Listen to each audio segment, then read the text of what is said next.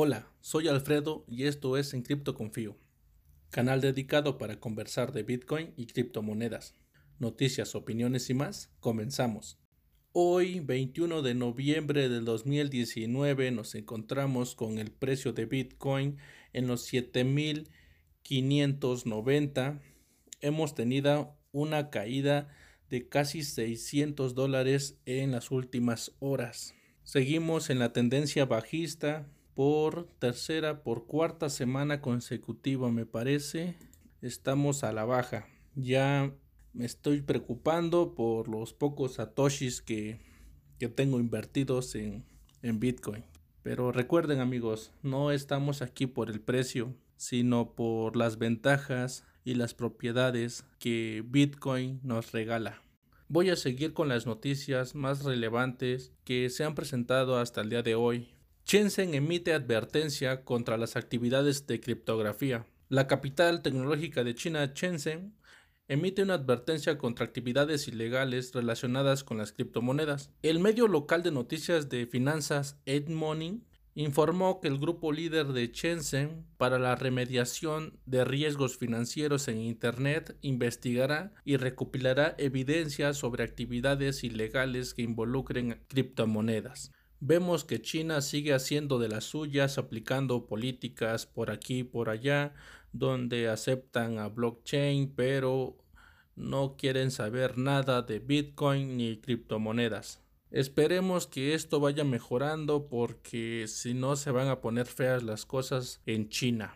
Seguimos con la recomendación de esta semana que es CoinSwitch, un sitio para hacer intercambios de cripto a cripto rápido, segura y sin registrarte. Si quieres probarla y al mismo tiempo apoyar a En Confío, puedes usar el link que te dejo en la descripción y si nos escuchas en podcast y no ves el link en la, en la descripción, puedes ir a mi Twitter en Confío o en el canal de YouTube en el primer comentario. Recuerda seguirme en Twitter y suscribirte y activar la campanita en YouTube.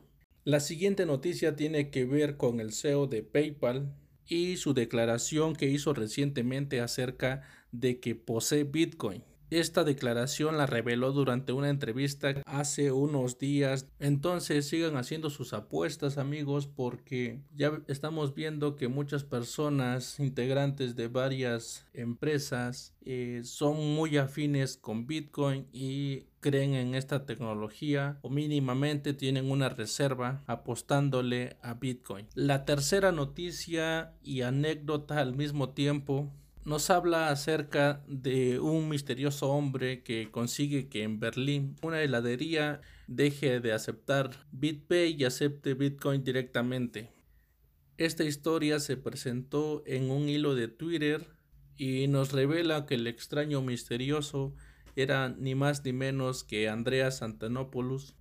Le voy a dar lectura al primer hilo y por consiguiente pueden encontrar eh, la dirección del Twitter en la descripción tanto del video en YouTube y en el podcast o vayan directamente a mi Twitter, ahí lo colocaré para que ustedes puedan darle lectura con calma. Dice que todo comenzó en una hamburguesería local. Comenzamos a aceptar Bitcoin en junio de este año. En la habitación 77 conocí a un tipo que era súper amable y me explicó todos los conceptos básicos sobre Bitcoin y me interesó tener BTC. Anteriormente esta persona usaba BitPay para recibir los pagos en euros. Sorprendentemente, se dio cuenta unos días después de que la persona amable que le había dado una cátedra acerca de qué es Bitcoin, eh, sus fundamentales y demás conceptos, a esta persona dueño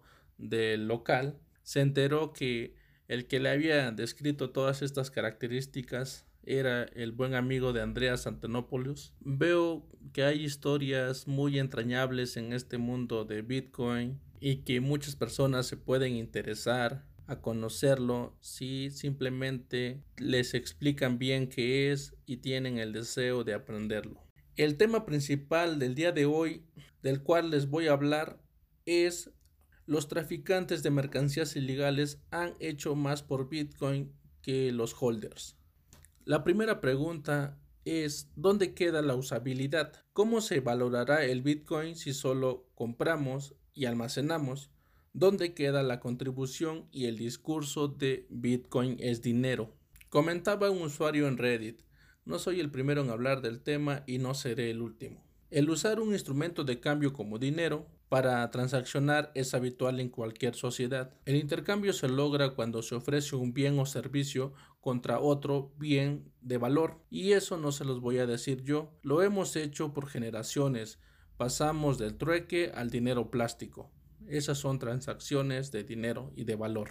Hoy muchos comentan que el propio Bitcoin no tiene un valor neutro y si lo llegara a tener aún se sigue descubriendo. Pero dejando de lado la especulación de lo que algún día puede valer Bitcoin, debes preocuparte en darle valor en el ahora, usándolo como una moneda de cambio. Y no solo se trate como dinero bueno, aquel dinero que cuando se tiene se hace lo posible por no gastarlo. Y debes estar de acuerdo que alguien tiene que hacer el trabajo sucio. Alguien tiene que ser el chico pizza, alguien tiene que gritar al mundo que Bitcoin sirve como instrumento transaccional. Debe ser el dinero electrónico en efectivo de Internet como Satoshi lo decía. Un dinero que se utilice de forma habitual. Ya son más de 10 años, Bitcoin supera cada día las barreras que en el pasado lo hubieran detenido, pero sigue sin ser considerado como dinero. Poniendo un ejemplo, el tipo de la tienda se rió hace unos meses cuando le dije ¿Puedo pagar en Bitcoin? Hoy está considerando ponerlo como una opción más para su negocio. Pero ¿por qué ese cambio tan repentino? Es porque desde mi trinchera hablo de Bitcoin y siempre lo quiero usar para pagar. Y aunque se rían, es una forma de alentar al descubrimiento de Bitcoin y desde ahí al descubrimiento de su valor intrínseco. No funciona de esa forma en hold, hold, sostener el Bitcoin hasta el fin de los tiempos. En el futuro Bitcoin llegará a otros máximos históricos y los holders podrán decir que el valor se alcanzó porque ellos no gastaron. Pero alguien tiene que ir usando Bitcoin en el día a día para ir imprimiendo valor. No solo es dinero de nerds o de pseudo inversores. Aclaro, no es apología del crimen ni estoy de acuerdo que se compren drogas de forma ilegal. Bitcoin nunca ha sido ilegal hasta que un Estado-nación lo decreta de esta forma. Bitcoin es dinero y los primeros que descubrieron ese valor fueron personas que posiblemente buscaban un medio no permisionado para comerciar todo tipo de mercancías ilegales. Esos tipos le dieron un valor, dieron la usabilidad y dudo que un holder sepa qué es eso en la práctica. Y reitero, no estoy a favor del comercio ilegal desde el punto de vista ético, distinto a un decreto del Estado, obviamente. Pero son ciclos naturales del mercado. Antes de la regulación y después de la satanización de Bitcoin, entendamos que se tuvo que experimentar Bitcoin con todas estas actividades. No de mérito al holder, pero tener un Bitcoin que nadie daba nada por él hace más de 10 años a tener un Bitcoin en los 7 mil, 8 mil dólares, alguien tuvo que haber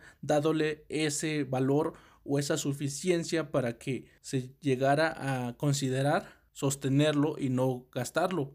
Sé que en otros podcasts he mencionado que, que compres tu Bitcoin y lo almacenes, pero también debe ser que tú como usuario, como persona que también conoces a Bitcoin, empiezas a hacer tu tarea. No quiero decir que tomes tus Bitcoin y salgas a gastarlos todos, claro que no, pero hay que impulsar lo que es la usabilidad de este instrumento, decirle a los comerciantes o tus familiares que más que una reserva de valor, también funciona como una moneda de cambio de uso común, que es dinero que se puede usar el día a día, porque llega a cansar que todos lleguen aquí por especulación y que digan voy a comprar Bitcoin porque dentro de un tiempo, de un año, de dos años, el dinero que, es Bitcoin va a valer más. Y está bien, o sea, es una forma de, de pensar, pero también vamos a agilizarnos a mover a Bitcoin como el dinero, como el dinero electrónico en efectivo que tenemos. Y debo mencionar que Bitcoin no es ilegal. Bitcoin no es usado solo para hacer actividades criminales. Estas actividades no son solo privativas de Bitcoin. por años se han pagado también con dólares. También ha tenido esta usabilidad el dólar. Así como hoy en día hay servicios que, que se dedican a darle seguimiento o a marcar los bitcoins que han sido utilizados para el crimen porque se ha dado este boom de empresas que ofrecen servicios de seguimiento y también por parte de los países o los estados que quieren tener bajo regulación a Bitcoin. Pero también para los que están distraídos, debo de decir que también el dólar tiene una marca, por así decirlo, hablemos de cocaína. Por todo el cuerpo de ese papel verde se puede detectar esta sustancia. Pero lástima que Bitcoin sí se pueda ver a través de estos análisis o a través de la blockchain cuando se le da el seguimiento y que con el dólar no, a no ser que tengas un microscopio, una prueba de laboratorio o los servicios fiscales determinen que ese dinero fue utilizado para alguna conspiración o crimen. La usabilidad en todos estos instrumentos no siempre es adoptada eh, por la mayoría. Siempre hay sectores, hay grupos de personas que empiezan a experimentar con estas nuevas tecnologías o con estas nuevas formas de dinero. El tema que hoy trajimos a Encrypto Confío, que es que los traficantes han hecho más por Bitcoin que los propios holders, es con referencia a que para que existiera Bitcoin en este momento tuvo que pasar por un periodo de usabilidad, pero de una usabilidad limitada. Y de acuerdo a lecturas e investigaciones que he hecho, he notado que por lo regular estas tecnologías o formas de, dinero siempre son implementadas por personas que se dedican a actividades fuera de la ley, pero por lo regular son los primeros que empiezan a adoptar estas nuevas formas de hacer comercio o de usar las tecnologías. Y queda claro, ser holder no es malo, solo que hay que determinar que un holder puede que reconozca el valor que tiene el activo en el momento y en el futuro, pero también los exhorto a utilizar el Bitcoin para que la economía se mueva y no solo sea un instrumento de especulación. El dinero no hace el bien ni hace el mal, sino los portadores son los maliciosos. El Bitcoin vale porque más allá de tener características no inflacionarias, también se debe por la adopción en su uso. Y con esto quiero decir que cuando se llegue más por la usabilidad que presenta, y las formas que te alejan de la centralización de los bancos a que solo llegues por la mera especulación. Cuando se deje de lado la especulación, se podrá decir que en ese momento se descubrirá el verdadero valor de Bitcoin, porque Bitcoin es dinero duro. Te invito a seguirme en las redes como Medium si deseas leer el blog, YouTube para verlo, en Twitter para interactuar en tiempo real y te espero en el podcast. Recuerda buscarme como en Confío. Sin más por el momento me despido. Y esto fue En Confío.